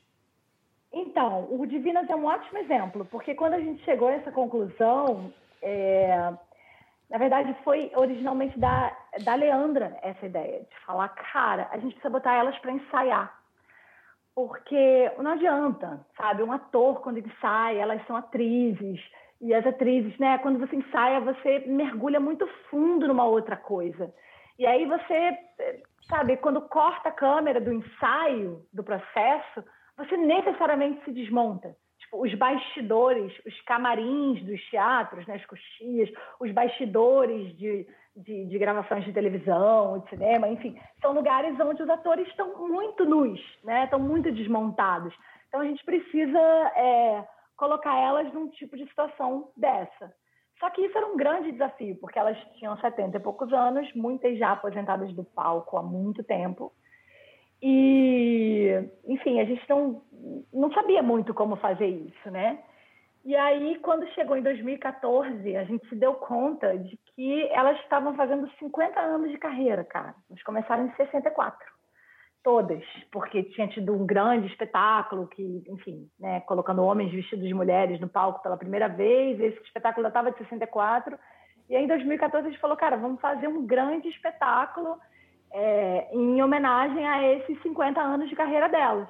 E aí, no processo de ensaio, a gente já ensaia num lugar que seja bacana, a gente que a gente possa dar uma adressada, a gente lapela todas elas o tempo inteiro e a gente vai ter esse esse lugar do, do ator desmontado que vai para a coxia, que vai para o camarim, que está com fome, que está cansado, que está estressado, que está com problema com o ar-condicionado, que está frustrado e que vai é, e que são situações em que elas tendem a se desmontar e a se revelar. Quase como Porque tirar um início, pouco da zona de conforto, né? Total, exatamente. Porque no início era muito louco, porque a, a gente entrevistava elas e aí depois a gente ia ver os números delas em cena, porque elas são herdeiras da tradição do teatro de revista. Então, assim, tem muito essa coisa da, da brincadeira com histórias em primeira pessoa. E aí a gente fazia entrevista com elas e ia ver os espetáculos é, antigos, ou mesmo os espetáculos que elas ainda faziam no Rival, e eram as mesmas histórias, contadas do mesmo exato jeito, usando as mesmas palavras. E falava, cara, não é possível. Então, o grande desafio foi conseguir desmontar elas mesmo e chegar nesse lugar de intimidade que a gente tinha, porque elas tinham muita intimidade com a Leandra e confiavam muito na Leandra, muito, muito, muito, sempre. Isso é uma coisa também, assim, fundamental num documentário, né, especialmente na direção, assim, é você realmente conquistar a confiança do seu personagem. E, e aí a gente fez isso, a gente fez um mês de ensaios é, num, num lugar bacana, com elas lá peladas o tempo inteiro. A gente teve um, uma quantidade de material de áudio surreal, assim, a grande, né, a grande aventura do Divinas foi essa coisa da captação do áudio, até porque depois teve um show. E aí a gente ganhou um edital de música da Prefeitura do Rio de Janeiro para fazer um show, na hum. verdade. o primeiro, assim, o primeiro, primeiro dinheiro que a gente ganhou, a primeira coisa que a gente conseguiu de fato né, tornar prático foi o show. E aí foi um show em homenagem aos 50 anos de carreira desses artistas, para o qual a gente contratou toda uma equipe de teatro musical. A gente chamou o Gustavo Gasparani para dirigir, enfim, um diretor musical, um coreógrafo, um não sei o quê, toda uma equipe que não era a gente, que não era nossa, de teatro mesmo. E aí recolocou elas em, nos ensaios, né? E elas ficaram um mês ensaiando e aí foi maravilhoso, porque elas são oito amigas que têm 50 anos de amizade e não falam mal umas das outras para fora do círculo, mas ali dentro só falam mal umas das outras. Então, assim, tinham muitas histórias. Foi, assim, foi realmente um ambiente muito favorável para isso. Mas, de maneira geral, eu costumo ir para entrevista com, é, primeiro, a ideia do tema, da premissa do documentário, assim, muito clara, né? Como eu já falei. E segundo, com algumas perguntas chaves na minha cabeça, assim, mas poucas, não, não muitas.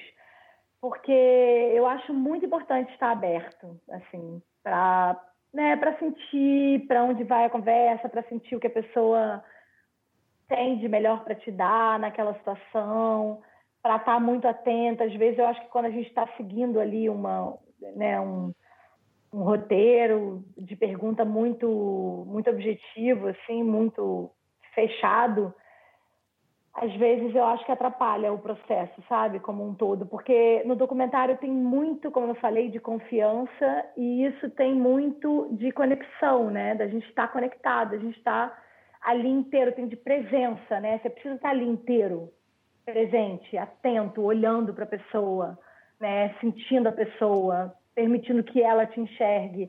Então a ideia de você ter uma pauta na mão, assim, eu assim, de maneira geral, para o tipo de filme que eu venho fazendo, eu não acho que ajuda. Eu acho que, pelo contrário, às vezes tende a te engessar. Sabe? Hum. Ô, Carol, você falou agora umas, algumas coisas interessantes nessa questão da, da confiança, essa questão do, até de um, de um relacionamento. É, aí minha questão é o seguinte: é, em relação ao roteirista que não é diretor do próprio documentário, o que você acha importante é, ele estar hum, tão envolvido com, com o filme em si? É, eu tenho a impressão que as suas experiências elas são sempre muito próximas. É, você acha que tem, sempre tem que ser assim? É, um roteirista de documentário ele consegue, de certa forma, entregar, entregar um roteiro para um diretor e acabar um trabalho dele e ponto final? Ou você acha que ele tem que estar no processo todo? Como é que você vê essa relação? Olha, em princípio, eu acho que o set não tem nada a ver. Assim, em princípio, um roteirista, né, contratado assim para o documentário, é, não precisa para o set. Acho que o trabalho ele é antes, né? Ele é um trabalho é, de roteiro mesmo, assim, de, de, argumento mais, eu diria, né? Mas de, de, conversar, de entender, né? De tirar o filme de dentro da pessoa, é como eu costumo pensar, assim, esse trabalho. E depois voltar na ilha de edição. É, mas eu acho que, na verdade, quando a gente fala disso, a gente está falando, depende muito da questão da autoria, né? Uhum. De quem é o filme. Eu acho que um documentário de autor, é claro que também não é, vou dizer que todos os documentários têm que ser assim, porque, enfim, né, é, falar em documentário, a gente entra num espectro muito amplo, mas assim, o que a gente chama de documentário de autor, é, assim, ele precisa ter alguém é, cujo coração seja o centro do filme, assim, né? Que tenha que tenha esse, essa paixão, esse amor, essa motivação, né? Essa, essa necessidade, eu diria, acima de tudo, de contar aquela história. Então, eu diria que o roteirista ele é uma figura que tem que trabalhar de maneira muito próxima desse diretor ou desse autor, é, mas para entender, é, tirar o filme de dentro da pessoa mesmo, assim, uhum. entender. Uhum. E aí eu tenho já, de alguma forma, alguma técnicazinha que eu desenvolvi assim com os filmes que eu fiz e também porque eu tenho um trabalho uh, que eu já dei muitas muitos cursos lá no Maranhão, lá em São Luís do Maranhão, então, também é uma coisa legal que fui desenvolvendo, fui pensando. Eu já dei curso de argumento, curso de documentário, curso de roteiro. Então, é, então eu tenho alguns mecanismos, assim, alguns exercícios que eu faço que eu acho que são legais nesse nesse sentido de entre aspas tirar o filme de dentro da pessoa, porque eu acho que um filme de verdade, assim, um filme que, né, que pulsa, que que tem que, que, que assim, que é o filme que só aquela pessoa pode fazer. Qual é o filme? Ah, tá, você quer fazer um filme sobre isso, legal, mas sobre isso podem ser feitos 367 filmes. Assim, qual é o filme que só você pode fazer? É esse filme que eu quero ver. Então, esse trabalho é um trabalho muito tete a tete, é um trabalho muito é, de muito contato entre o roteirista e o diretor, entendeu? Que eu acho que é muito importante. E aí, a partir disso, ele gera o quê? Ele gera um argumento, que é onde tem ali, claro, o coração da história, né? Assim, o que, que você está, né? Qual é o seu tema, né? Como é que você vai contar essa história, qual é a linguagem que você vai usar, é, quem é esse objeto, seja ele um personagem, uma pessoa, ou um lugar, ou um, ou um problema, né? Assim, que você, enfim, dá, deu uma, uma, uma, enfim, uma uma análise objetiva assim daquele daquele contexto, né, ou daquele personagem, né, quem é essa figura que vai virar meu objeto. E a motivação, a motivação, na verdade, é, é uma parte muito importante. Todos os fundos, laboratórios, essas coisas que você vai escrever documentário, tem essa fatídica pergunta, né, que é a motivação do diretor. É, e que eu acho que é um exercício muito importante para você é, entender e ter claro o seu tema, sobre o que, que você está falando, né? Você entender por que, que você quer contar essa história ou por que, que tal personagem te, te apaixona, é, te ajuda muito a entender sobre o que, que você quer falar. Né? Que, que, que, sentimento que você quer despertar nas pessoas que assistiram seu filme e, enfim, e, e por quê, né? Por que, que isso te mobiliza? Então, eu acho que são exercícios super importantes serem feitos antes da gente abrir câmera e aí, depois, quando abre câmera, eu não vejo necessidade de roteirista. Assim, num filme cujo autor está no set, né? Assim, uhum. Pode ser, né? Podem ter outros desenhos também. E aí a gente tem o processo da ilha de edição, que eu acho sempre bom, assim, ter o ter um olhar do roteirista. É, porque o processo da ilha de edição, enfim, ele retoma muito o trabalho que foi feito antes, do meu ponto de vista. Então, mas em geral os montadores gostam de, sei lá, chegar num primeiro corte, né? Ter, ter algo a apresentar e aí então chamar o roteirista. É. Então eu acho que são dois momentos importantes, mas o trabalho mesmo, o trabalho pesado para mim é no início. E depois sei lá, o roteirista pode visitar a ilha, entendeu? Acompanhar o processo, né? Assim, dar pitaco, intervir em situações de crise. Mas, mas o processo de roteiro, para mim, no meu ponto de vista, do jeito que eu gosto de fazer, que nem sempre é o jeito que dá, ele é feito antes. E, e uma outra dúvida rapidinha, assim, e, pra, e um roteirista que venha, que a história saia desse roteirista, mas que não tem interesse em dirigir. Você, você acredita no, no funcionamento disso? Porque você até falou um pouco sobre a história do teu documentário, que você chegou a pensar, mas acabou voltando atrás. Você acha que funciona também essa relação? Olha, eu não vou dizer que não funciona, porque não sei, né? Assim, acho que pode funcionar. Mas eu tenho dificuldade de enxergar, sabia? esse lugar.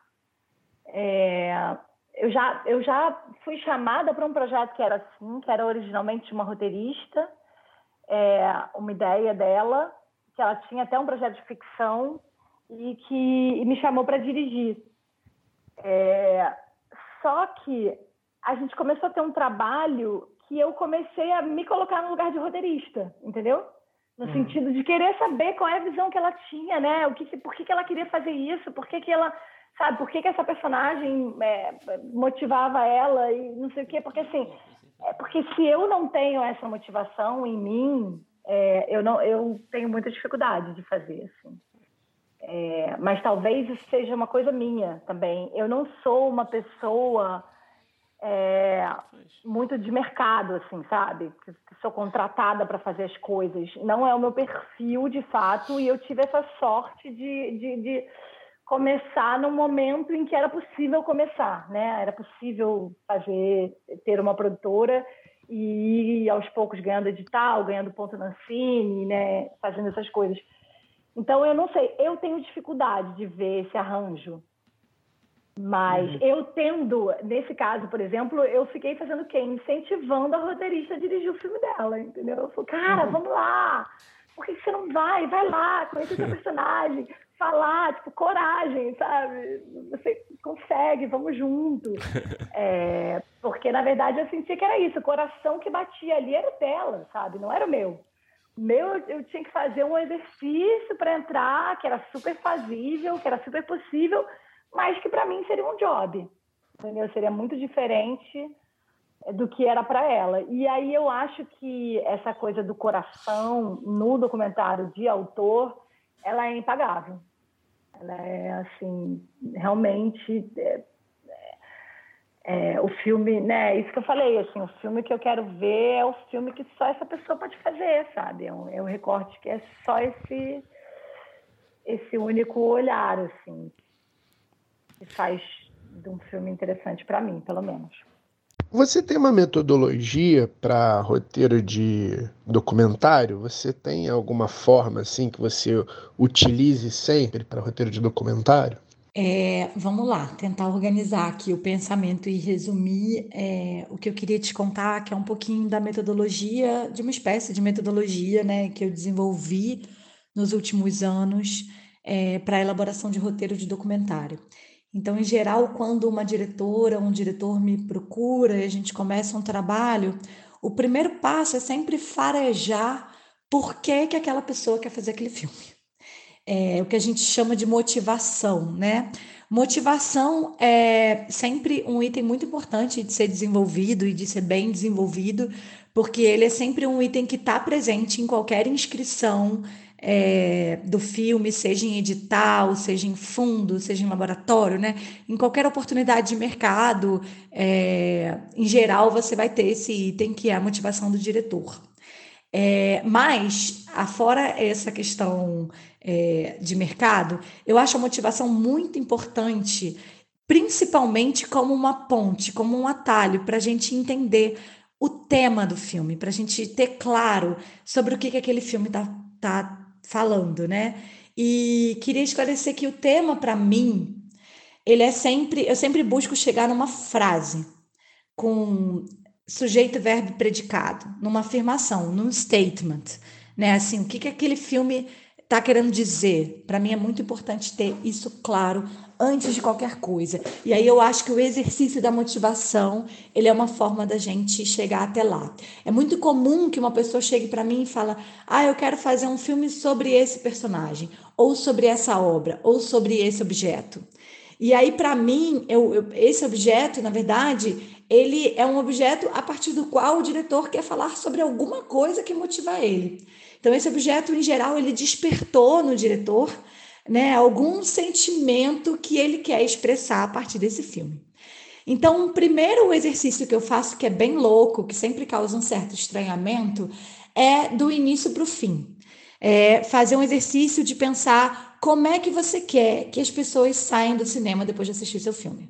Então, assim, que tipo de sentimento você quer despertar no público espectador, né? Que tipo de sensação você quer acordar, que tipo de memória você quer construir. E quando a gente tem isso claro, né, a gente vai fuçando isso, vai entendendo, o diretor vai falando, a gente vai perguntando, né? É sempre um processo, assim, até chegar de fato a essa, né, a esse entendimento. A partir daí, o meu segundo passo, que em geral é feito já num outro dia, é fazer uma revisitação na memória pessoal da diretora ou do diretor, né, para entender em que momento da vida pregressa dele que ele teve, que ele sentiu isso, né? Que ele sentiu esse mesmo sentimento, ou que ele teve esse mesmo despertar, né? Que ele teve essa mesma compreensão que de alguma forma ele quer transmitir com o filme dele. E aí muitas vezes me questionam: ah, mas eu não, eu não quero fazer um filme pessoal, né? Eu não quero ser personagem do filme, esse filme não é sobre mim. E eu queria esclarecer que essa etapa não tem nada a ver com isso. Um filme ser pessoal ou não, para mim, é uma questão de linguagem, que é uma questão que vem numa etapa posterior, né? Mais, é, fala mais sobre a forma do filme. Mas eu acho que, de qualquer maneira, um filme, em alguma medida, é sempre sobre a gente. E esse trabalho da motivação, de revisitação da memória pessoal, ele é sempre, sempre, sempre muito profundo, muito intenso. Eu diria que 100% das vezes que eu apliquei ele foi muito bem sucedido. E muitas vezes as pessoas falam assim: caramba, eu não tinha ideia que era por conta desse evento que eu esse evento que eu vivi anos atrás ou que eu vivi na minha infância ou na minha adolescência é, que eu fiquei com tanta gana de fazer esse filme, que eu me apaixonei por esse personagem. E aí isso é sempre um grande, é, um grande momento, um grande insight, assim. E sempre ajuda muito a gente a desenvolver a escrita desse item de motivação, né? Contar, olha, quando eu era criança eu vivi isso, isso me despertou assim, isso me fez olhar para a vida assim assado. E aí depois eu encontrei esse personagem que me despertou isso. É, e é, é, sobre isso que eu quero tratar no meu filme. Basicamente, com esse exercício, é, no meu ponto de vista, a gente tende a conseguir chegar a matar os dois principais, é, as duas principais questões que são né, a motivação do diretor e o tema sobre o qual o filme quer tratar. Porque muitas, a maior, grande maioria das vezes, isso não está claro né, quando o diretor chega até mim. E aí sim, um terceiro passo seria investigar a linguagem desse filme, né? A partir do, do, momento em que a gente já tem claro qual é a premissa, qual é o tema, o porquê que a gente está querendo contar essa história, né? E o porquê que é, é, é essa pessoa que tem que contar essa história nesse momento, a gente vai para entender e, e aí é um exercício, eu acho que de levantar, de fazer um levantamento mesmo, de entender que recursos a gente tem para contar essa história. Então, a gente tem muito material de arquivo. Então, que tipo de arquivo a gente tem? Vamos categorizar esses arquivos? Né? Ou a gente tem um filme que vai ser muito baseado em entrevista. Então, que tipo de entrevistado a gente tem? Vamos categorizar o tipo de entrevistado que a gente vai ter, o tipo de entrevista que a gente vai fazer, que às vezes são diferentes, que tem pesos diferentes no filme. Ou não, é um filme sobre só um personagem. Então, que tipo de material que a gente tem sobre esse personagem? E aí eu tô falando é, de áudio e imagem.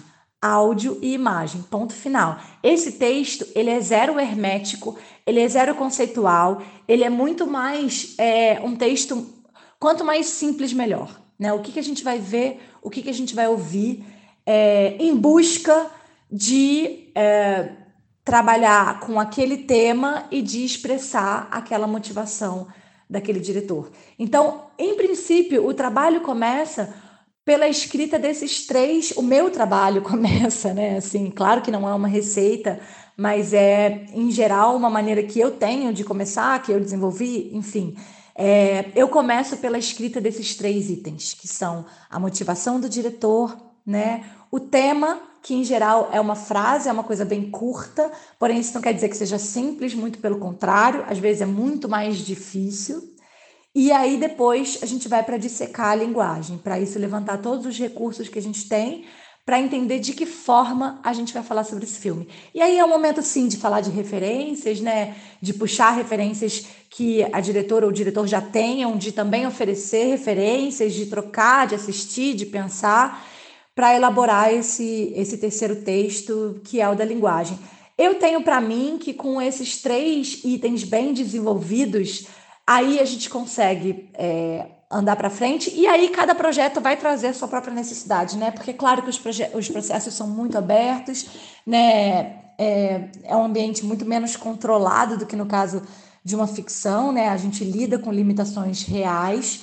E, e eu, mas eu acho que esse é um bom ponto de partida que eu costumo é, usar e reproduzir enfim, nos meus trabalhos, para a partir daí entender qual é a demanda específica daquele filme, qual é a demanda específica daquela diretora ou daquele diretor. Carol, a gente tem um bloco final, né? A gente faz as mesmas perguntas para todo mundo no final, tá bom? Então vamos lá. Qual é o melhor roteiro que você já escreveu, na sua opinião? Pode ser doc, pode ser ficção, pode ser qualquer formato, pode ter sido feito, pode estar na gaveta, vale tudo. Uau! Ah, roteiro não é de documentário, mas eu estou fazendo agora, estou escrevendo o primeiro tratamento de um projeto que mexe muito com o meu coração, cujo argumento eu sou muito apaixonada, é, que na verdade é uma, é uma animação infantil, que se chama Tina e Tontão, que está em desenvolvimento.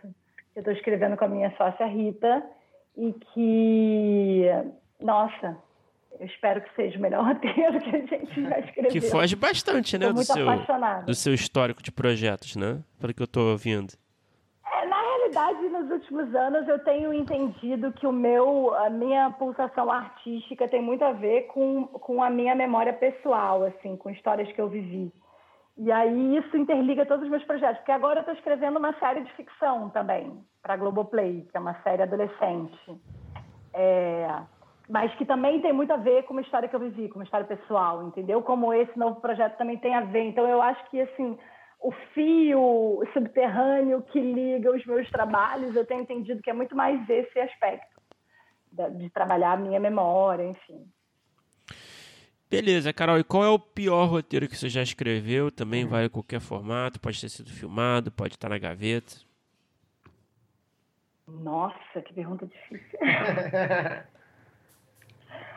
O pior roteiro que eu já escrevi é. Ah, eu diria que foi o, o, o, o, tratamento do meu filme que entrou no edital lá, que era que hoje em dia, hoje em dia não, depois de muito tempo, assim, eu fui ler e falar, gente do céu, socorro, que coisa mal feita. É, que eu acho que realmente o roteiro de documentário ele precisa de um tempo de desenvolvimento eu não tive. Então, quando eu escrevi esse projeto, ele se chamava Ofício de Mãe. E ele era um documentário sobre a minha avó, que era super, tipo, a jornada da heroína, sabe? Uhum. E que rapidamente eu percebi que eh, não era o filme que eu queria fazer, estava muito longe daquilo.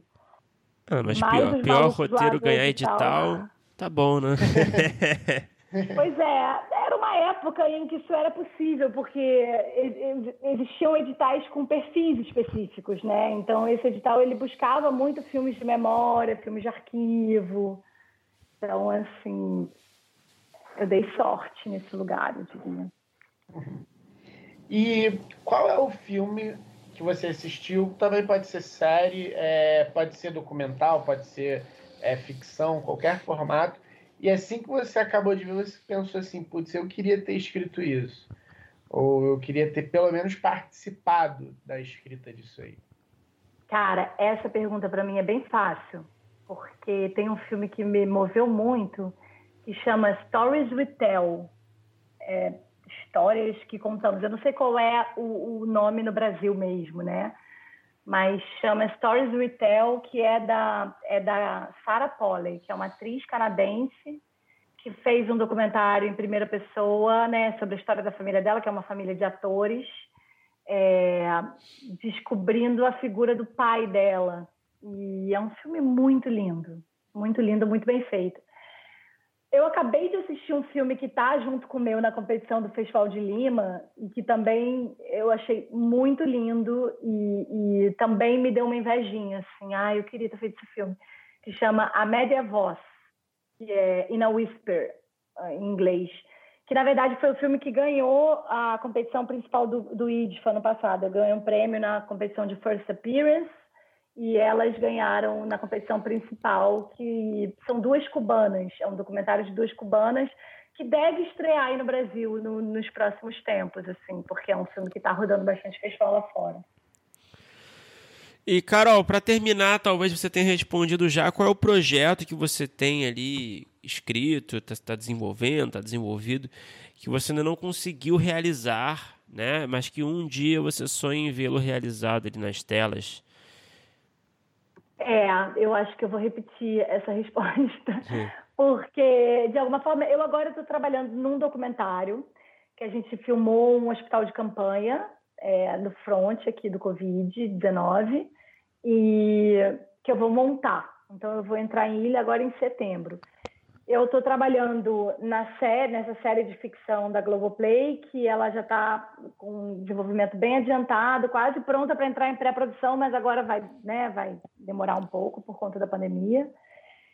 E estou lançando o meu filme, que também dá muito trabalho, que eu gosto do trabalho de lançamento de filme, assim, eu acho super importante. Para mim, o filme só acaba muitos e muitos e muitos anos depois, assim, eu acho que esse trabalho da cauda longa é super importante. Mas, paralelo a tudo isso, eu estou aos pouquinhos escrevendo o roteiro desse filme, que é um filme muito difícil, porque pela primeira vez na vida eu estou fazendo um filme que eu sei que eu não sei fazer sozinha. Tipo, eu não entrego ele, né, o todo, porque é uma animação. É uma animação infantil e é um filme que eu imagino que seja caríssimo. Assim, é um, é um roteiro imenso, digamos. E que eu estou escrevendo agora, mas é o que mais me dá prazer, assim.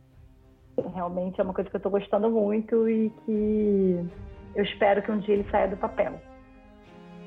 Ah, muito bem, Carol. Obrigado por conversar com a gente. Pô, Poxa, demais, de nada.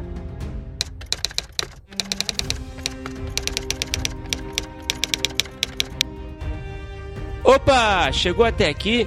Muito obrigado por escutar.